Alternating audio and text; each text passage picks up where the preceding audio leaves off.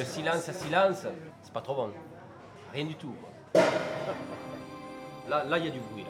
Ce soir, je reçois Élodie Lélu, cinéaste de documentaire passionnée de son, qui est, par ailleurs, en plein tournage de son premier film de fiction. Son travail, souvent autobiographique, parle beaucoup du corps et de la médecine, notamment de la parentalité et de l'imaginaire lié à l'attente d'un enfant. Ce soir, elle vient nous parler de La vie rêvée des embryons, un documentaire produit en 2021 avec l'atelier de création sonore radiophonique et le fonds d'aide à la création radiophonique de la Fédération Wallonie-Bruxelles. C'est dimanche, il est 19h et bienvenue dans Récréation sonore sur Radio Campus Paris. There is no such thing as Le silence. silence n'existe pas. Something is always happening that makes a Il sound. se passe toujours quelque chose qui produit un son.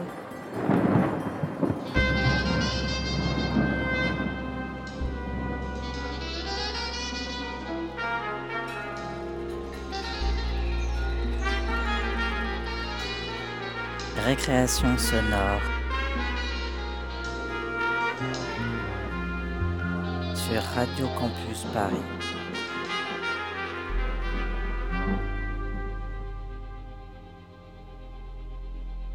Bonjour, c'est Elodie Lélu et je suis là pour vous faire écouter euh, La vie rêvée des embryons.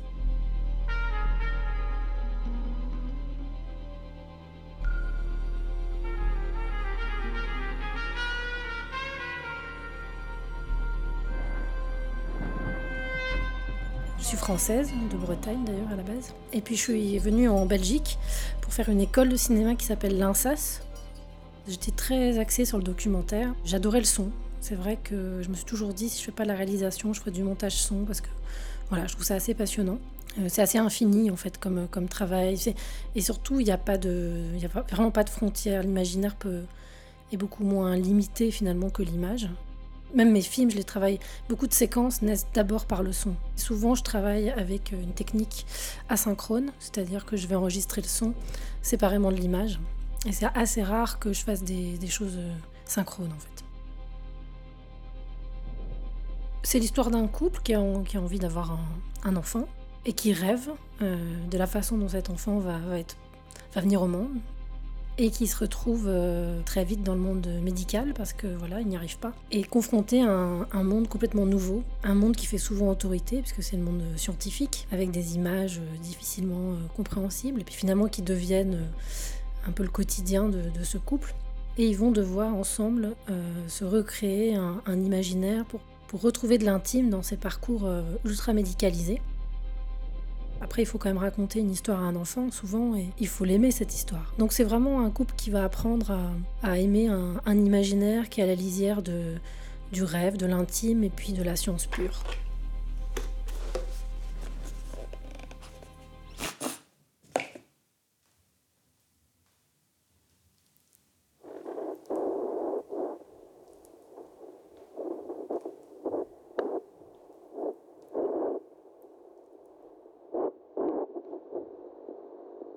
Non.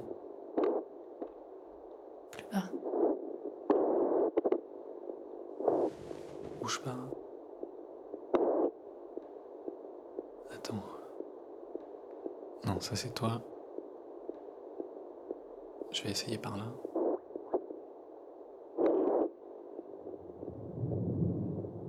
Tu l'as entendu? Il vient de passer. Il joue à cache-cache. hein.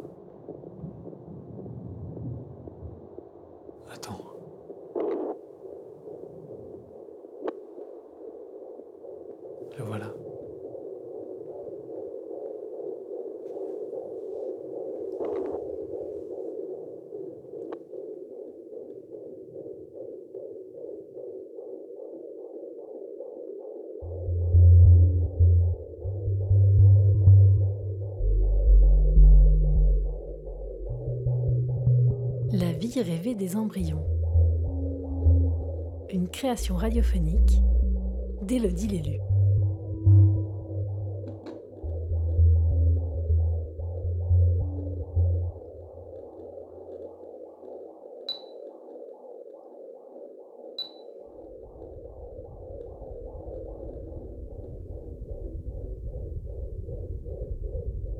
c'est un son qui n'existe pas dans la nature.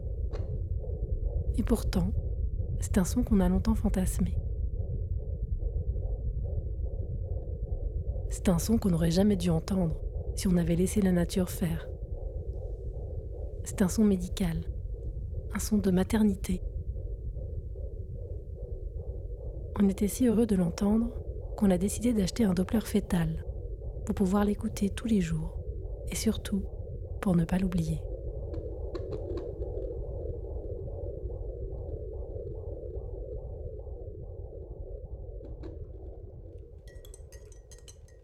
Pas de mystère dans la famille. C'est-à-dire qu'il n'y a pas de tabou non plus. Et euh, on a souvent discuté de ça avec ton père. On avait chacun euh, des modèles familiaux bien marqués. Raconte-nous juste, papa, cette histoire de. Enfin, en tout cas, ce que ta mère raconte sur euh, ta conception. Ah ben, ma mère elle racontait un truc assez extraordinaire. Hein. C'est que un soir du 14 juillet, euh, euh, mon père avait dû être impressionné par le défilé. Et du coup, euh, le soir, bah, ils ont fêté le feu d'artifice, bien sûr, très très fort. Quoi. Donc, il semblerait que j'ai été conçu le soir du 14 juillet. Et puis bon, après, moi je suis pas particulièrement intéressé par les défilés militaires. Hein. Enfin, le 14 juillet, c'est aussi le bal. Enfin, c'est pas, pas que militaire quand même. Ah ben oui, c'est sans doute le bal, quoi. Oui, oui c'est possible. Mais euh, toi, maman, tu, tu sais euh, où ça s'est fait et, et quand ça s'est fait? Ouais. Mes parents, ils étaient tout jeunes mariés. C'était le premier soir de leur voyage de noces qu'ils passaient à Lourdes, qui est une étrange destination. Euh, pour un voyage. C'est pas très fun d'aller à Lourdes pour euh, ton voyage de noces. Ouais, mais on y attend des miracles. Et moi, je fus le miracle parce que je ne devais pas arriver. Papa, euh, comme c'était leur première nuit, avait vraiment averti maman que jamais un enfant ne pouvait surgir d'une première relation sexuelle. Et moi, la petite miraculée, voilà, ça amusait euh, beaucoup de monde quand papa racontait ça, parce qu'il le racontait à moi-même et puis à d'autres gens, les amis de la famille connaissaient l'histoire. Et alors pour moi aussi, enfin en tout cas, il n'y a, pas, a pas du tout de mystère sur euh, ma conception, parce que je crois que c'est, on connaît même euh, le jour, non C'est pas ça? ouais, Le 17 juin à 15h. 1981. Et alors pourquoi 15, 15 heures Parce que bah, ton père avait assuré sur son agenda cette partie de l'après-midi, on suivait des préceptes euh, tout à fait euh, précis. Euh, des gens qui avaient fait 68, qui commençaient à se poser des questions sur la conception et le fait d'avoir une relation sexuelle multiple le jour même de l'ovulation, ça assurait la venue d'un garçon. Ah bah bravo. Voilà parce que ça a complètement foiré ce truc-là. Hein. ah ben, nous, les informations qu'on avait eues, c'était des informations d'un... Bah, la, gynéco, elle, elle, a eu trois filles. Elle a eu trois filles. Elle a voulu faire des garçons. Ah bon, bah, c'est la même connaissance qu'on avait. Alors. Exactement, partageait les mêmes, la même science.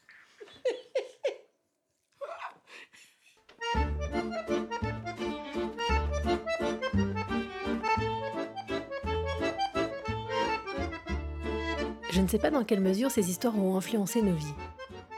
Mon père est certainement vivant, mais ma mère est plutôt anticléricale. Et moi, j'ai jamais vraiment été un garçon manqué.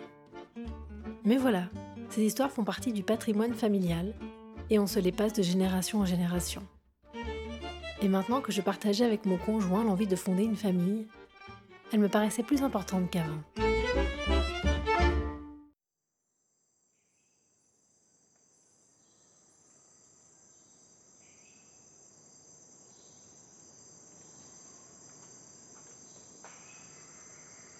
Bah, comme on voyageait pas mal à l'époque, euh, je me suis mis dans la tête d'avoir un enfant euh, conçu à l'autre bout du monde. ça, c'est une histoire qui me plaisait. Une histoire que j'avais envie de raconter.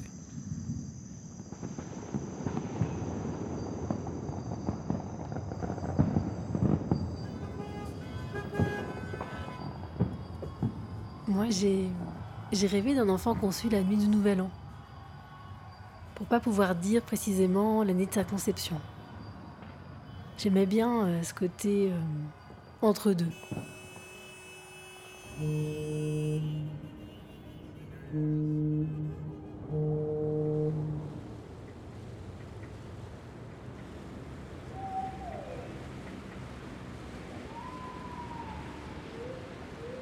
J'ai aussi, euh, rêvé d'un enfant conçu dans les eaux internationales. Il y avait ce côté apatride, ce côté citoyen du monde.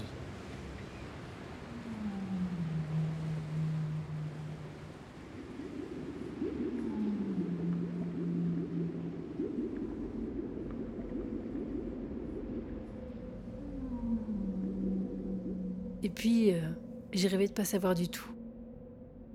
Je trouvais ça beau, ce mystère.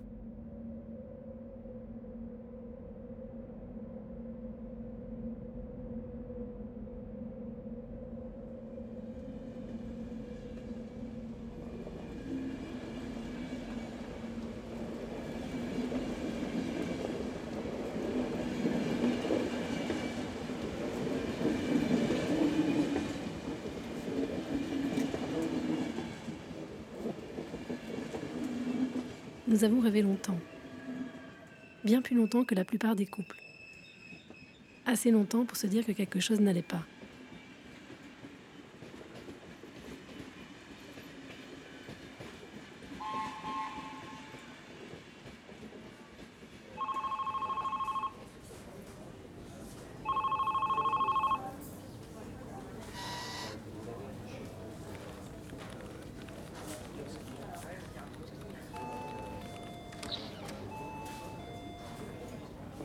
Apparemment, nous n'étions pas les seuls retardataires. Aujourd'hui, on n'en parle pas trop, mais les services de PMA qui vont, augmenter, qui vont gonfler, ça va devenir quelque chose d'assez courant. On peut assez vite se rendre compte que ça fait partie du quotidien de beaucoup de gens autour de soi. Euh, c'est assez rassurant. On se dit que ça fait partie de l'époque actuelle. Comment ça s'est passé? Très bien, j'ai tout répondu. Parfait, Bah, on va valider. Et puis je vais vous amener dans la salle d'examen.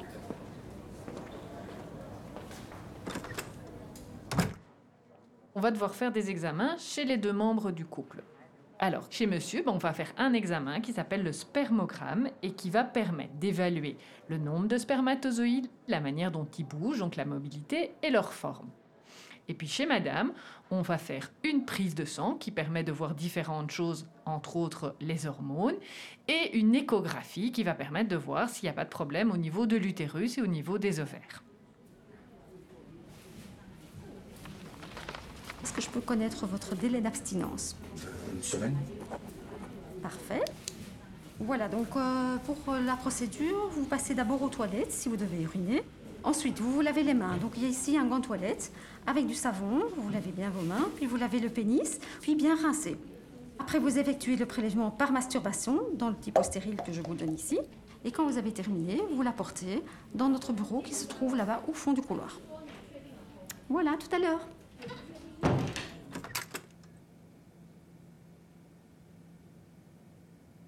Le protocole est inscrit ici dans la pièce. Donc on n'a plus qu'à lire et à suivre le protocole. Euh, Par contre, c'est vrai qu'après, il faut faire marcher un petit peu l'imagination parce que vous voyez, la salle est étroite et puis bon, on ne peut pas dire que ce soit très attrayant.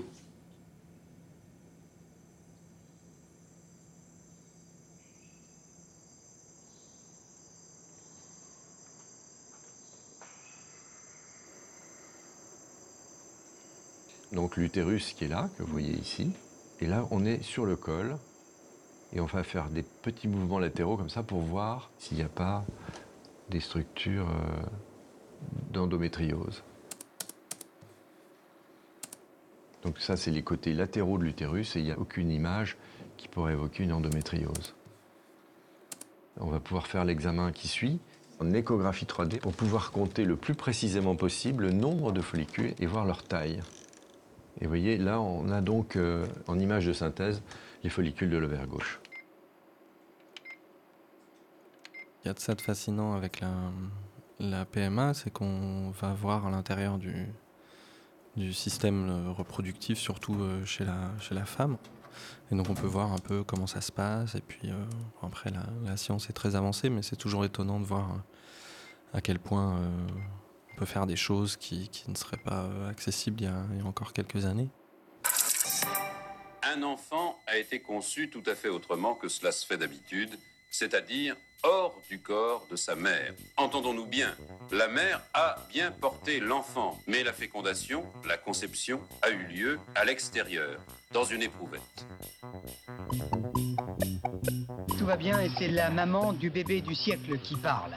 Le bébé, c'est mademoiselle Patricia Brown, née dans la nuit du 25 au 26 juillet 1978 à l'hôpital d'Oldham, près de Manchester.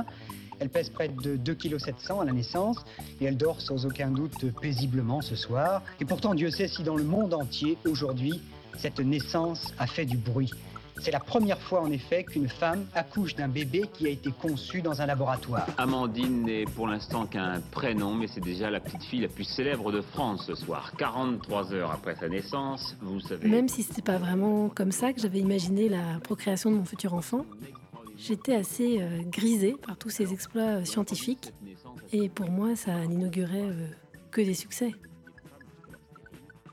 Après, euh, avec la réalité des traitements, euh, je pense que tous les fantasmes euh, sont un peu euh, tombés à l'eau.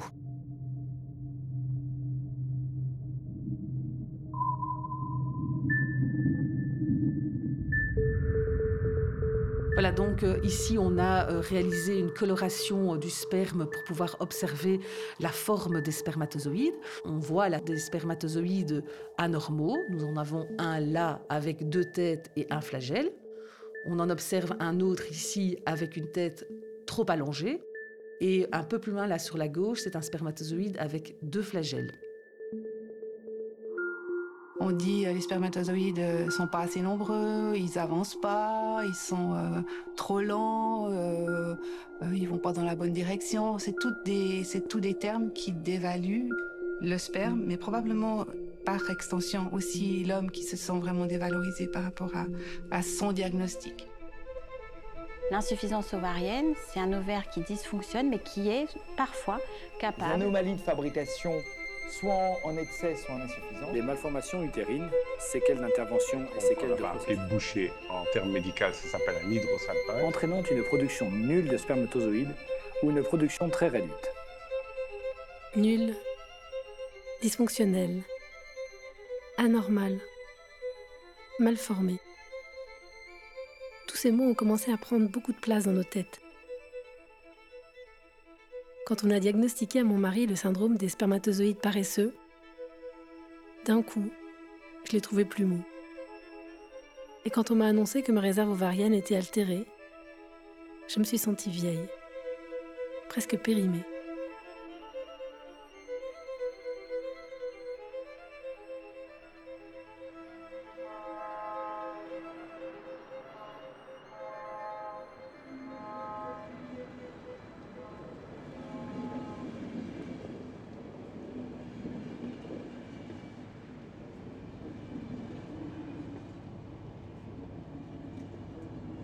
Mon identité, ça l'a changé parce que je suis devenu. euh, je suis passé dans la case des personnes euh, infertiles, on va dire, en tout cas qui ont des difficultés à se reproduire. Euh, ça amoindrit euh, la virilité, ça amoindrit euh, son estime de soi. Après, je pense qu'il y a une certaine fatalité là-dedans et il faut voilà, prendre la nouvelle et puis avancer, voir quelles sont les solutions. Donc, qu'est-ce que je vous propose comme traitement? Eh bien, c'est d'aider les spermatozoïdes de monsieur à rencontrer votre ovocyte, madame. Donc, ça s'appelle une insémination intra-utérine ou insémination artificielle. C'est une technique qui va permettre de rapprocher le- les spermatozoïdes de l'œuf. Donc, on va déposer le sperme préparé dans l'utérus de manière à ce qu'il soit un petit peu plus près de l'œuf et donc du lieu où la fécondation, la rencontre de l'œuf et du spermatozoïde doit euh, se passer. Et ça, ça devrait augmenter les chances de grossesse. Alors, si ça ne fonctionne pas, après un certain nombre de tentatives, ben, on proposera de passer à une autre technique qui s'appelle la fécondation in vitro, qu'on appelait précédemment les bébés éprouvettes. Quand j'ai compris que j'allais devoir me bourrer d'hormones, aller tous les deux jours à l'hôpital et puis euh, me faire opérer, c'est vrai que ça a été un, un gros coup de massue. Et en même temps, j'ai très vite accepté de mettre mon corps euh, à l'épreuve. Sans doute parce que dans, dans l'inconscient collectif, c'est vrai qu'on associe d'emblée la maternité à la, à la douleur. Donc quelque part, je, je crois que je trouvais ça normal de, de souffrir pour avoir un enfant. Mère qui crie comme ça Oui, c'est- c'est la mère qui crie comme ça, là. Bon, bah, elle va accoucher, là. Bah non, mais là, le, je sais pas, le SAMU va pas tarder. euh. Ah non, on n'attend pas, elle est en train de pousser, là, madame. Le bébé va sortir, il faut quelqu'un pour l'accueillir. Là, je vais vous guider. Non, non, non, non, mais pas- non, non, moi je. On n'attend pas, vous allez le faire maintenant. Allez, courage. C'est un monstre. La manière dont il a été conçu, c'est pas sa faute. C'est ma faute, je sais. Non, pas du tout. Je le déteste tellement. Tu vas être maman, il faut que tu t'y fasses parce que je comprends bien. Pousse, pousse, encore, encore. Plus fort. Voilà. Allez, encore. C'est bien.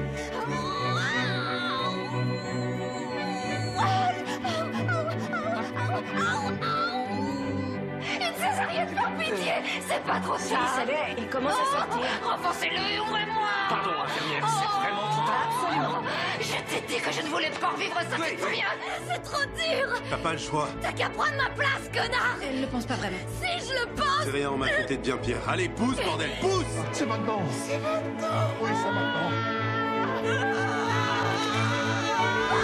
Plus fort, pousse S'il te plaît, pousse Pousse Arrête de pousser, arrête de pousser. Respire, respire. Attention.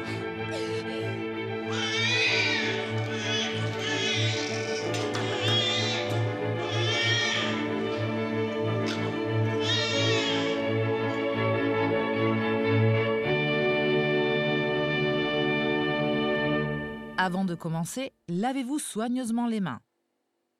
Enlevez le capuchon du stylo. Tournez le bouton d'injection dans le sens des aiguilles d'une montre jusqu'à ce que l'écran affiche la dose de 250. Retirez le protecteur externe et interne de l'aiguille. Auto-administration. Avec un coton imbibé d'alcool, désinfectez la partie choisie de l'abdomen. Insérez l'aiguille de la seringue. Appuyez doucement sur le piston pour introduire progressivement le contenu de la seringue. Retirez l'aiguille lentement. Enfin, jetez la seringue dans une poubelle spéciale.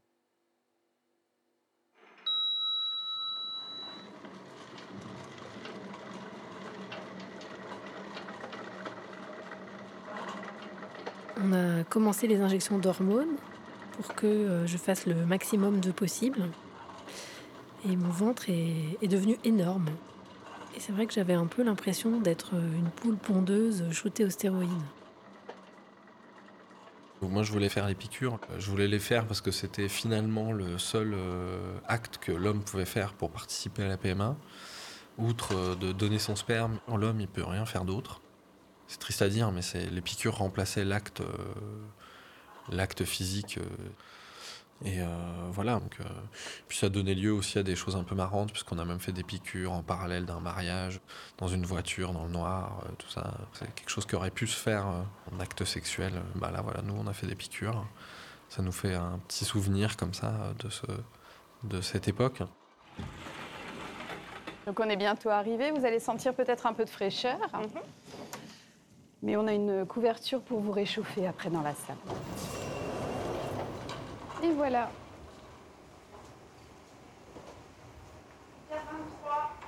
Donc on va vous installer. Donc en fait, on va vous demander de passer sur la table qui se trouve à côté. On va vous aider. Gardez bien le drap sur Voilà, gardez le drap Voilà. sur vous. On va un petit peu la chemise. On va bien soulever les fesses. Voilà, très bien. Je vais mettre un petit coussin sous votre tête si je.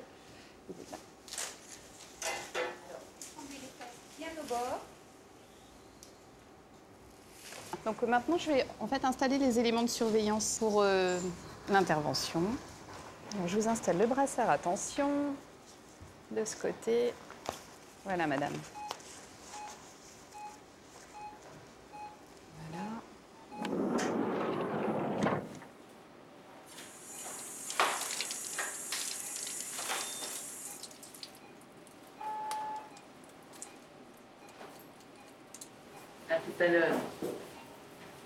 Des beaux rêves.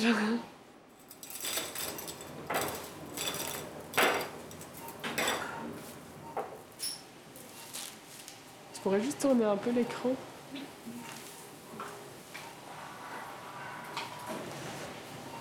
Je vois le verre à droite.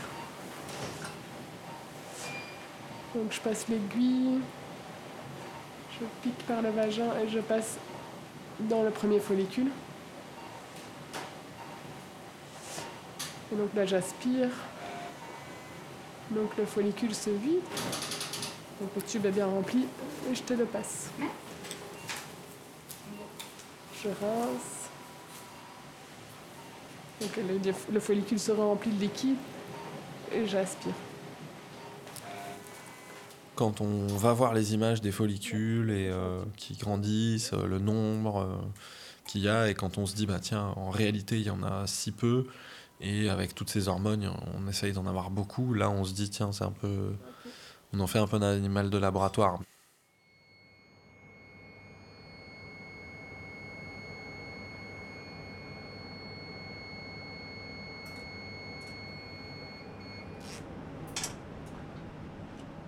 Oui.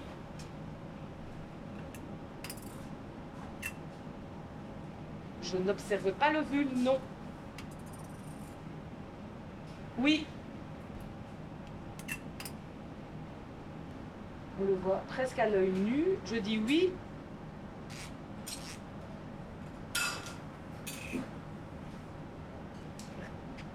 On l'a. T'en as combien pour le moment? 1, 2, 3, 4, 5, 6. Donc 5 plus 6, ça fait 11 ovocytes. C'est vrai qu'après une ponction, t'as un petit peu l'impression d'avoir oublié quelque chose à l'hôpital. Un peu de, toi et de ton homme. Et c'est étrange de se dire que dans ce laboratoire, peut-être un embryon est en train de commencer à se développer, mais loin de ton ventre, loin de toi en fait.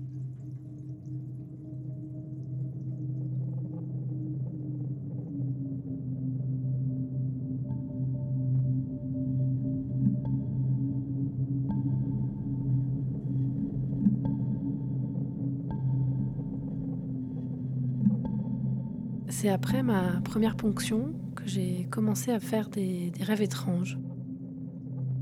J'imaginais l'incubateur dans lequel se, trouvent nos embryons qui tombait en panne et nos embryons qui se mettaient à grelotter de froid. Je visualisais aussi le laboratoire avec plein de petites cellules qui se mettaient à proliférer un peu partout. Donc c'est vrai que toutes ces images médicales, elles ont commencé à coloniser mes rêves.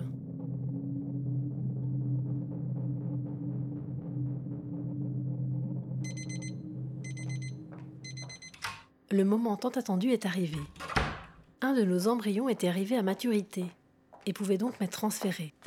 Donc maintenant, donc on va passer en écho abdominal et sous contrôle échographique, donc on va passer le petit cathéter et puis mettre l'embryon. Tu vois mon cathéter là, le petit point blanc. Donc là, je mets le, le guide. Voilà, parfait. Ici. Hop. Et là maintenant, je pousse et tu vas. C'est le splooch comme on dit. Hop, voilà. le, petit, le petit nuage ou le. Moi je dis le, le splooch, qui est la petite goutte en fait, parce que les embryons on ne les voit pas. Vous voulez une copie d'image, madame? Oui, je veux bien. Merci. On a imprimé et, euh, et affiché la petite image qu'on peut obtenir euh, au moment où le- l'embryon euh, fécondé est introduit euh, dans le ventre de la, de la maman. On le garde parce qu'il y a un petit éclair comme ça euh, sur, sur l'image qu'on identifie très bien. Tu- euh, attends encore quelques minutes, qu'on qu'on vérifie que tout est bien. C'est vraiment une image forte.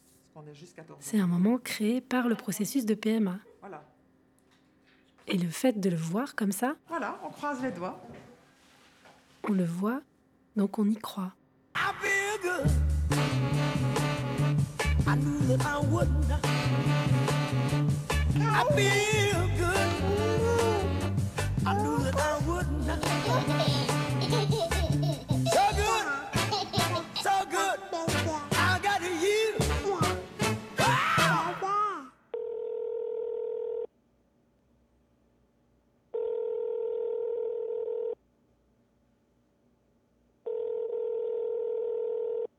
c'est Patricia de la PMA. Bon, vous allez être déçus, c'est négatif. Mais vous pouvez vous réinscrire pour un prochain cycle.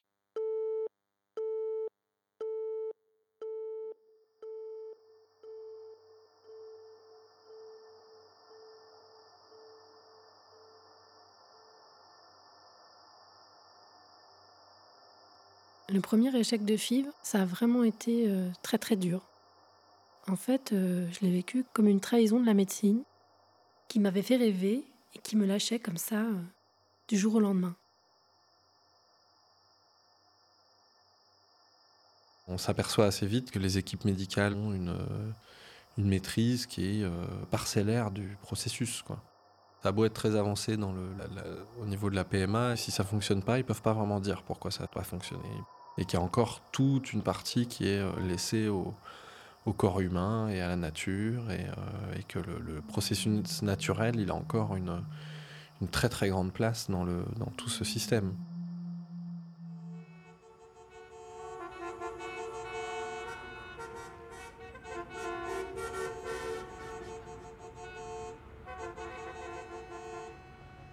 Je vous souhaite à vous tous et toutes, à votre famille et amis, la plus cordiale des bienvenues. Célébrer son mariage est dans la vie de chacun d'entre nous un moment important chargé d'émotions. Oui, le mariage est une aventure du fait que nous ne savons pas de quoi sera fait le lendemain, aucun jour ne ressemblant à l'autre, et que l'amour, l'un pour l'autre, est quelque chose de facile certains jours, mais beaucoup plus difficile à d'autres moments. Et puis, il y a l'enfant qui va arriver. Alors chez vous, c'est déjà fait, Eline est déjà là. La voix derrière, là, c'est déjà fait. hein, euh. Mais c'est vrai qu'il n'y a rien de plus beau que d'accueillir des enfants issus de votre union, signe de votre amour.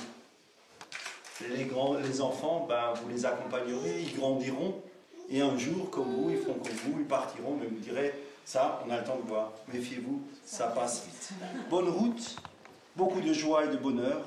Tels sont mes souhaits, et sûrement ceux de tous ceux qui sont là aujourd'hui et qui vous entourent.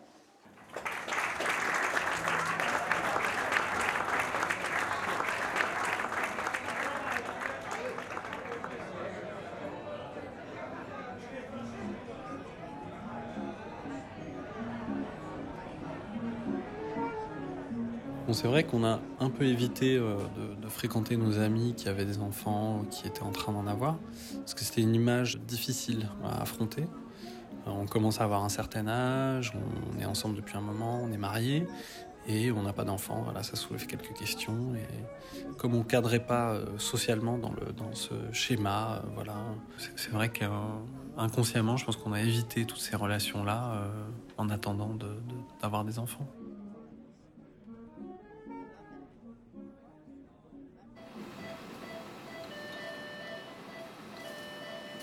J'ai repris les traitements comme une marathonienne. Et c'est vrai que la répétition des échographies, ces images euh, qui étaient censées tout montrer et qui finissaient par ne plus rien montrer du tout, ça a commencé à me peser. J'avais l'impression d'être réduite à l'image de mon utérus, en noir et blanc et, en deux dimensions.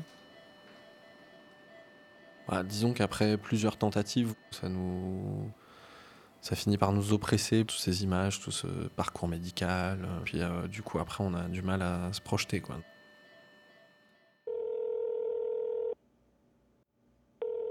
C'est Patricia de la PMA. Le traitement ne répond pas bien, donc vous allez passer à 350 de Purigon. Vous allez augmenter les doses à 450 et on se revoit demain pour une nouvelle prise de sang.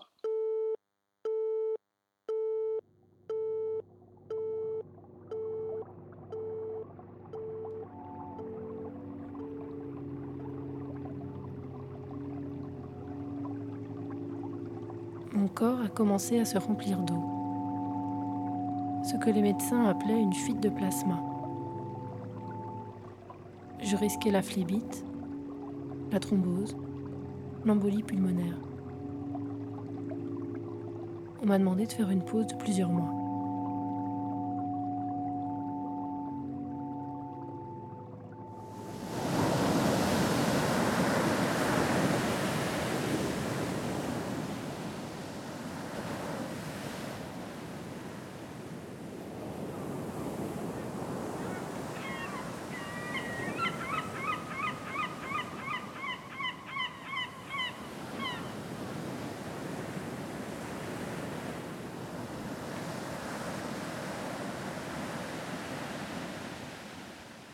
Quand tu arrêtes les traitements, euh, c'est sûr, tu, tu abandonnes ton rêve d'enfant.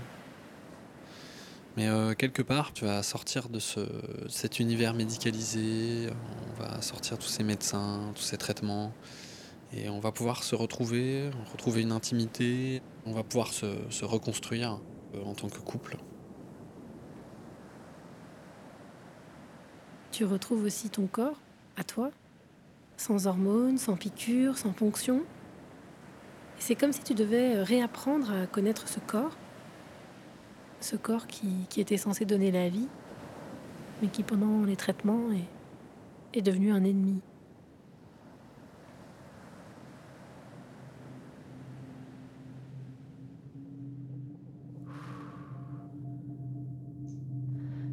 Je commence à, à sentir une détente.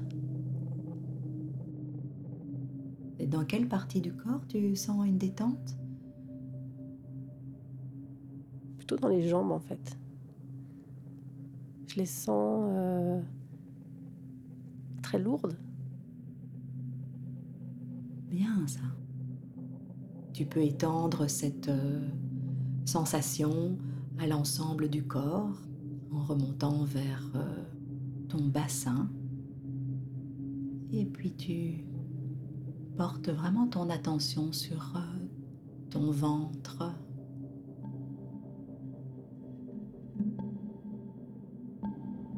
Et on va faire un petit voyage.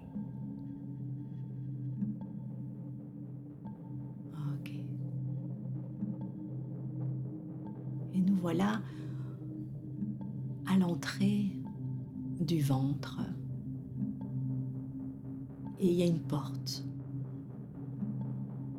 frappe à la porte. Toc, toc, toc. La porte s'entr'ouvre et tu es là. Et tu m'invites à entrer dans la pièce où il fait sombre, il fait tout noir. Et puis, je te demande si je peux allumer la lumière. Et j'allume la lumière. Un peu comme si apparaît alors une petite flamme, comme un, feu de cheminée. Tu peux entendre le feu qui crépite. Regardez les flammes qui réchauffent la pièce, qui réchauffent ton ventre.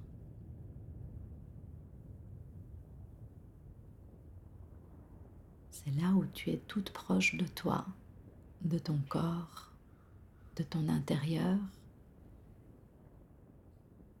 C'est là où tu te rends disponible pour le projet, pour ton projet bébé.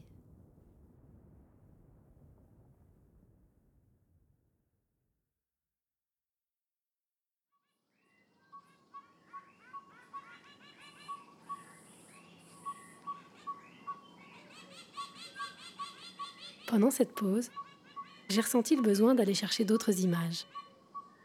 Des images qui me parleraient autrement de cette envie d'enfant. Dans la tribu des Imba, en Namibie, la date de naissance d'un enfant est fixée non pas au moment de sa venue au monde, ni à celui de sa conception, mais au jour où l'enfant est pensé dans l'esprit de sa mère. Alors elle se rend dans la forêt. Elle s'assoit sous un arbre et elle écoute, jusqu'à ce qu'elle finisse par entendre la chanson de l'enfant. Elle revient alors au village et apprend cette chanson au père de son futur enfant. Tous les deux font l'amour en chantant, et lorsque l'enfant naîtra, c'est avec cette musique qu'on le bercera. Alors, j'ai cherché ma musique à moi.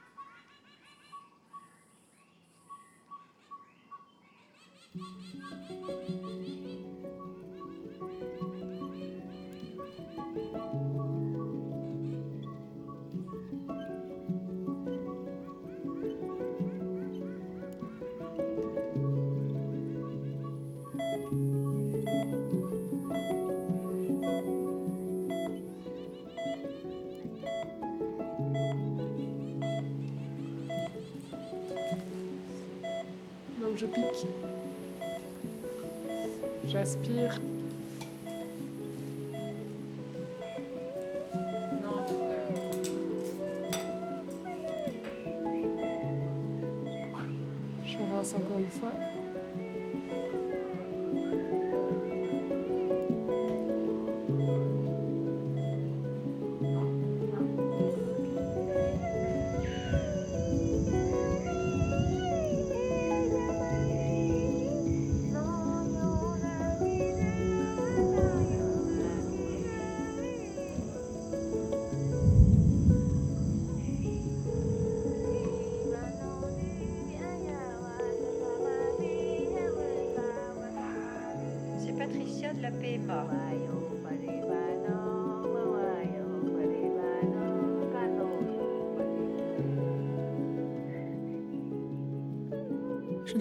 Tombée enceinte.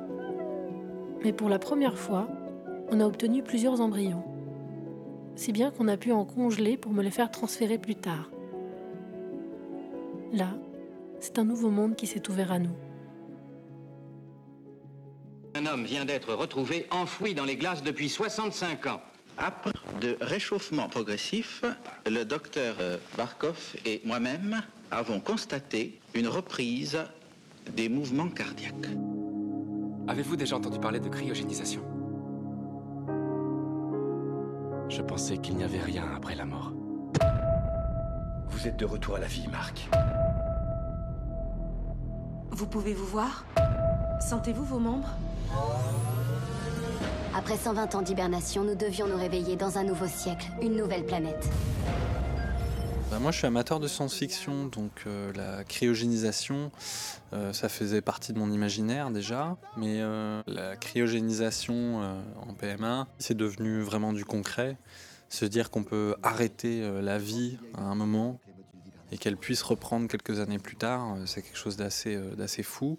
Je trouve ça intéressant aussi d'avoir pu vivre cette expérience.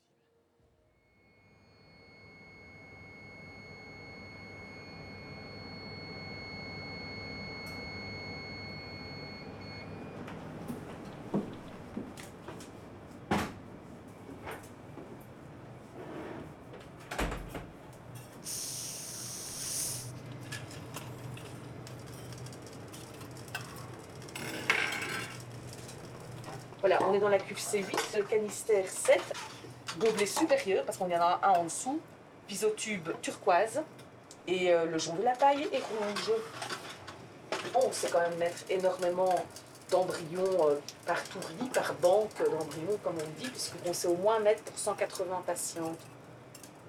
Une moyenne de 5 pailles par patiente, ça fait donc 900 pailles. C'est plusieurs équipes de foot. hein.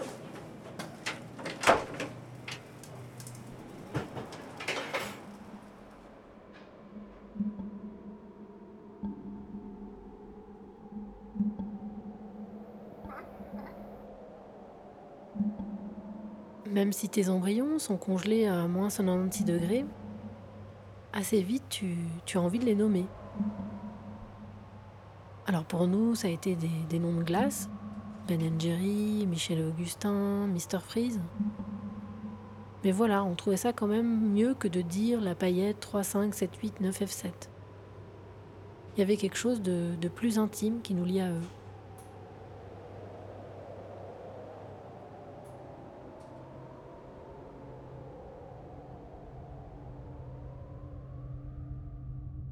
On a transféré plusieurs embryons euh, sans succès. Alors, euh, quand, euh, quand le dernier est arrivé, on a un petit peu hésité. Je crois que quelque part, je l'aurais bien laissé toute la vie au congélateur. Parce qu'au moins, il y avait quelque chose de nous deux qui, existait quelque part. Mais voilà, on a fini par le faire transférer.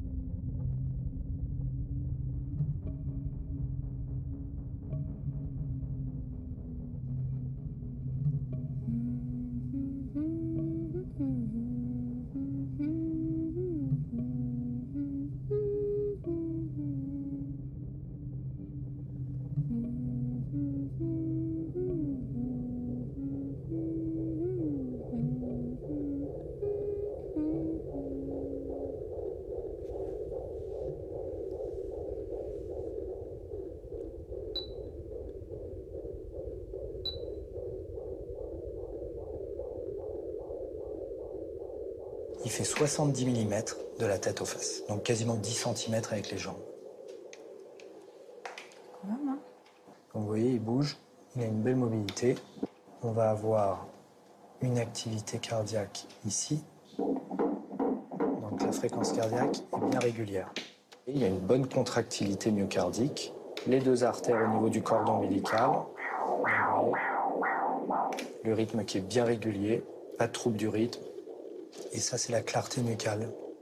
Quel est le début de la vie en fait? Est-ce que le début de la vie c'est l'embryon euh, Est-ce que c'est l'embryon fécondé? Est-ce que c'est euh, le, moment où euh, cet ovule fécondé s'attache au au corps de la maman et commence à être nourri par la maman? Est-ce que c'est l'accouchement? Voilà, ça pose des questions où beaucoup de gens vont avoir des avis différents. Moi, pour ma part, en tout cas, mon enfant qui justement est passé par le congélateur pendant, je pense, deux ans, quelque chose comme ça pour moi, il, était, en vie, il a existé à partir du moment où, il était fécondé et qu'il était justement dans ce tube, euh, dans le frigo. Je sais pas ce que ces deux ans dans le frigo auront, euh, auront comme influence sur sa vie entière, peut-être rien du tout, mais ces cellules, à mon avis, s'en souviennent. En tout cas, cette première cellule, elle s'en souviendra.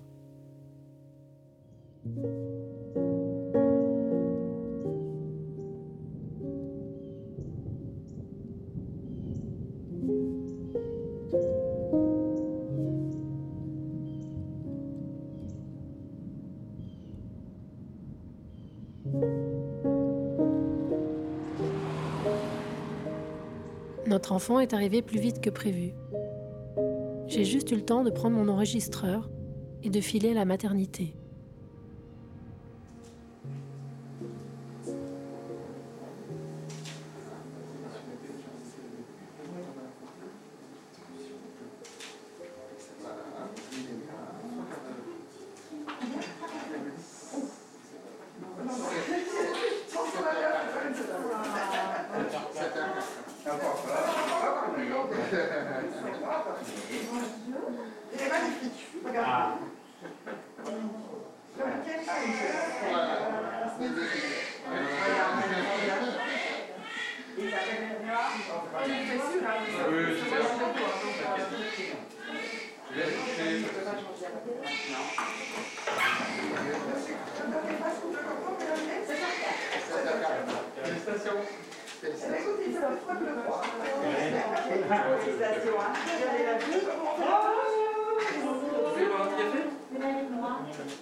Je sais pas trop comment je lui parlerai de tout ça.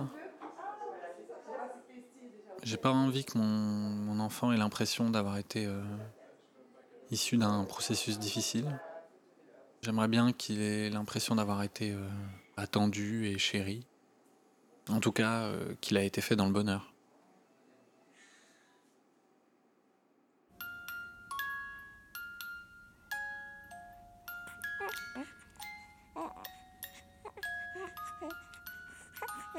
J'ai eu besoin d'aller retrouver ses mains. Ses mains de biologiste qui avaient permis la procréation de mon fils. Est-ce qu'elle aussi l'avait fait dans le bonheur?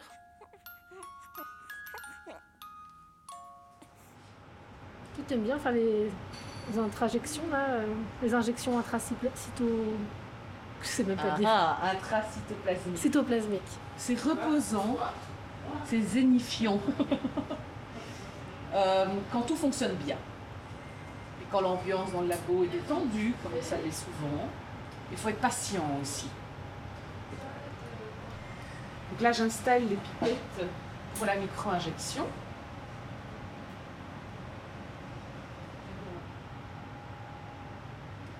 C'est toujours. euh, c'est un peu une valse. hein. C'est toujours le même mouvement. On prend les spermatozoïdes dans une loupe, on les observe, on les fait un petit peu tourner dans tous les sens pour voir si tous les profils sont jolis. Et on choisit le plus élégant. Ils n'ont pas l'air faciles à attraper quand même. hein. Voilà ça. C'est des hommes. Pas forcément. Je m'en doutais. On te demande pas de commentaires, Déborah, décoronise tes petites bêtes. Il y en a un là qui est rentré là de manière très discrète dans ma pipette alors que je ne lui ai pas demandé de venir. Donc je le remballe. Il s'accroche à toi, hein Il est terrible, hein Hop. Tu passes la frontière.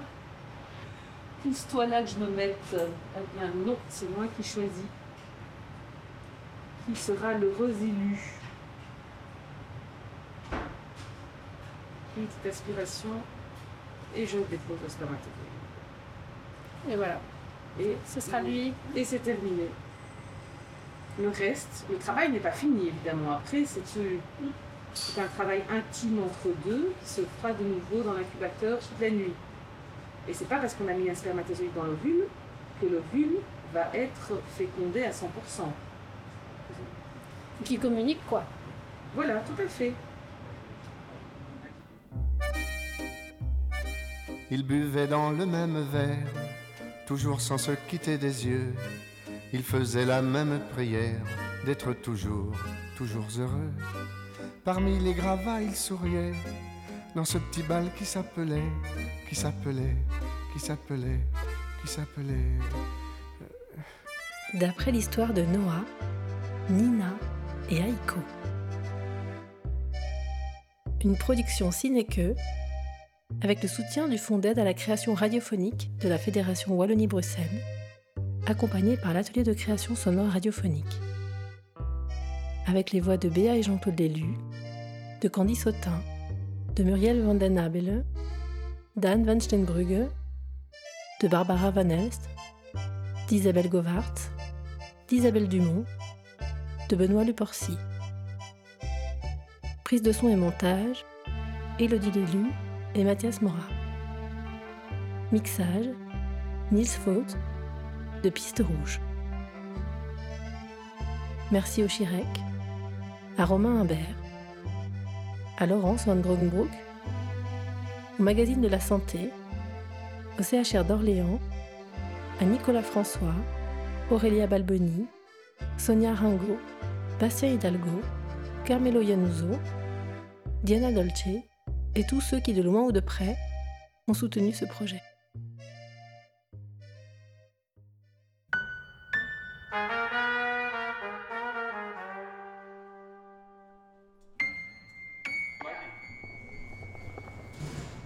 Oui, oui, c'est en, grande partie autobiographique. Okay. Ça raconte l'histoire d'un de, de nos enfants.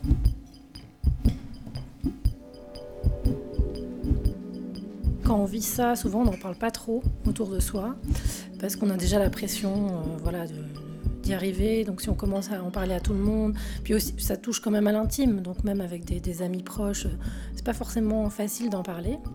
Et puis quand j'ai commencé à, vouloir travailler donc, sur cette question de l'imaginaire, parce que moi je trouve que c'est ça la, grosse violence dans les parcours de PMA. Certes, il y a une- violence un peu physique, mais c'est surtout l'i- l'imaginaire qui en prend un gros coup. Euh, j'ai commencé à en parler autour de moi. Et là, je réalise que euh, énormément de personnes autour de moi sont en train de vivre ça. Et il se trouve que voilà, j'ai deux couples d'amis euh, très très proches qui, m'ont dit oh là là, oui, tu as raison, il faut en parler. Et moi, c'était vraiment l'idée aussi de donner des outils pour euh, penser la PMA, en fait, pour, euh, pour se réapproprier un imaginaire intime dans un milieu euh, ultra médicalisé. Et c'était quelque chose qui m'avait manqué, en fait, pendant ce parcours médical. Et après coup, je me suis dit, mais enfin, c'est vrai que si on m'avait parlé de tout ça, je l'aurais vécu de façon moins brutale, en fait, cette, cette PMA. Parce qu'il faut quand même se dire que dans, allez, en 2050, je pense qu'un enfant sur deux sera conçu de cette manière. Donc il faut que, voilà, entre philosophes, artistes, on, essaye de donner des outils pour pouvoir penser ce monde de demain, quoi. Enfin, cette nouvelle façon de faire des, des enfants. À la base, moi, je voulais faire un projet plutôt choral autour de plusieurs couples. Et j'avais donc fait euh, des entretiens préparatoires euh, qui n'étaient pas enregistrés en bonne qualité de tournage et tout ça, mais pour vraiment essayer de créer une dramaturgie autour de, l'histoire de trois couples. Et en fait, le confinement est arrivé et je me suis retrouvée euh, coincée à la maison à ne pas pouvoir retrouver donc ces, deux autres couples. Et finalement, comme ça a duré, duré, je me suis dit, bah, est-ce que ça peut pas finalement être une histoire portée par, par la voix de mon mari et la mienne, et qu'on raconte une histoire qui est plus grande, plus collective que la nôtre. Ce qui compte, c'est l'unité couple et surtout de donner la voix euh, aux hommes, parce que c'est vrai que dans ces processus, ces processus de PMA, euh, voilà, souvent euh, on, s'intéresse beaucoup à la femme, et pas forcément à l'homme, alors que bon, mon sujet c'est l'imaginaire, donc ça touche aussi bien l'un et l'autre, quoi. Fait, moi, mon idée, c'était de mettre, euh, de raccorder, de, mettre en perspective euh, l'imaginaire, la, parole d'un couple qui rêve d'avoir un enfant et ce qu'il projette avec la parole médicale. Donc très très vite, moi j'ai recontacté euh, le centre de PMA, euh, euh, voilà, dans lequel j'avais fait. Enfin, j'ai- contacté deux centres parce que j'avais fait des FIF dans deux centres différents. Et puis il y en a un qui m'a vraiment accueilli euh, à bras ouverts. Et donc j'ai eu accès au laboratoire. Donc j'ai commencé par le labo, donc la fin de la radio. Et euh, donc c'est assez émouvant de retrouver euh, vraiment pour, pour le coup les, les, les mains qui avaient créé, euh, enfin qui avaient aidé à la, procréation de, de mon fils, quoi. Et, euh, et après, je suis après allée en salle d'opération pour les ponctions. Après, ça a été compliqué quand même pendant le Covid parce que les, unités étaient fermées. Mais dès qu'il y avait une petite fenêtre, et c'est là que le, centre de PMA était vraiment génial, quoi. Ils m'ont donné accès aux locaux, mais par contre, je pouvais pas rentrer en salle d'op. Donc j'avais tout un système avec des micros suspendus, accrochés, qui étaient désinfectés. Enfin, c'était un peu la, voilà, pas évident comme tournage. Mais bon, en même temps, c'est intéressant parce qu'on on doit se réinventer dans sa technique de tournage. Donc ça, ça m'a quand même plu, quoi. Tout ce qui est euh, du quotidien, ça c'est... Enfin, on va pas très très loin, c'est-à-dire c'est plus ça raconte le dispositif. Là où ça va plus loin, c'est par exemple dans les rêves que je raconte. Par exemple, le rêve avec les, les, les- embryons qui se décongèlent et tout ça. Là, ça, devient une parole plus intime. Donc ça, c'est une parole que j'ai recueillie euh, auprès de mes amis. Euh, voilà. Donc il y, a- vraiment allez, la parole médicale et puis euh, la parole beaucoup plus voilà qui, qui est liée au rêve, au mystère et qui bah, là demande quand même des années d'amitié pour pouvoir euh, avoir accès à ça en fait. Bah, je, en tout cas, le, enfin, le centre euh, de PMA était vraiment très content de cette démarche et je sais que c'est une radio qui maintenant circule. Enfin, moi, voilà, moi je donne un accès libre, évidemment, c'est le but du jeu, hein, euh, à des patients qui peuvent avoir accès donc à, à cette histoire, enfin ces histoires en fait. Et puis ça intéresse aussi les, les gens qui n'ont pas de problème pour avoir d'enfants. et qui se questionnent en fait sur, euh, sur l'imaginaire de la procréation. Parce que c'est vrai que quand on est devant l'infertilité, bah forcément on a toutes ces questions qui arrivent. Mais parfois aussi un enfant arrive comme ça un peu euh, par magie sous la couette. euh, parfois c'est même pas prévu. Et c'est vrai que de se confronter à ces questions-là, qui sont quand même, je trouve, hyper importantes pour créer une famille. Donc je dirais que ça, ça dépasse aussi le, le cadre de la procréation médicalement assistée. quoi. C'est une réflexion plus générale sur, euh, sur l'imaginaire de la procréation et le désir d'enfant. Maintenant, je suis passée à la fiction. Donc, euh, ce film s'appelle Sept familles. Donc, c'est un long métrage de fiction avec euh, Hélène Vincent, Olivier Gourmet et Fantine Ardouin dans les, les rôles titres. Donc, ça raconte l'histoire d'une jeune fille qui vit seule avec son père et qui va devoir s'occuper de sa grand-mère maternelle qui a la maladie d'Alzheimer. Et en fait, cette euh, grand-mère euh, va se mettre à la confondre avec sa mère, ce qui arrive souvent avec Alzheimer. On confond les gens les uns avec les autres dans une famille. Et cette petite euh, adolescente va décider d'entrer dans le jeu de rôle de sa grand-mère et de jouer sa mère pour sa grand-mère. Et il se trouve que cette grand-mère est très féministe, donc ça va vraiment être une découverte pour cette, pour cette jeune fille, à la fois du féminisme, mais aussi d'un autre corps féminin. Et donc elle va approcher en fait sa, sa féminité à travers, enfin on va dire grâce à la maladie de sa grand-mère. Ben, c'est un, nouveau euh, autobiographique en fait. J'arrive pas à écrire sur des, histoires qui me sont pas arrivées. J'ai l'impression qu'il n'y a pas de légitimité des, sentiments, vous voyez ce que je veux dire? C'est vrai que moi, tout ce qui est médical, ça fait vraiment partie de mon travail. Quand j'étais jeune, je voulais, je voulais être médecin aussi. Médecin ou cinéaste. Euh, mon premier court métrage, c'était une comédie sur l'avortement. Donc c'est vrai que ça m'intéresse beaucoup, toutes ces questions médicales. euh, voilà, Alzheimer, l'avortement, gynécologie, PMA. euh, voilà, c'est vrai que c'est des...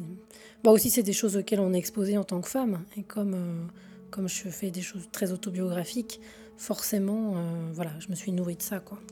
Mais je dirais plutôt que c'est peut-être la famille, moi, qui m'intéresse aussi. C'est-à-dire comme entité pour, pour penser le monde, quoi. Penser le monde à partir de la famille. Je trouve ça toujours intéressant.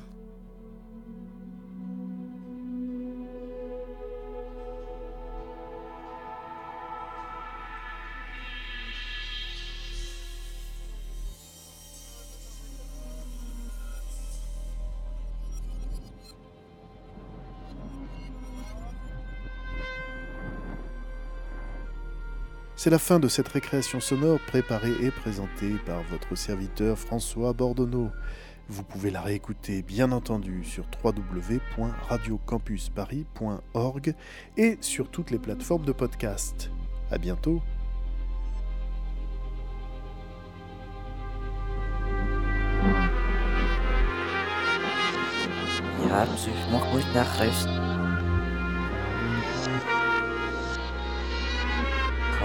Nog zeggen.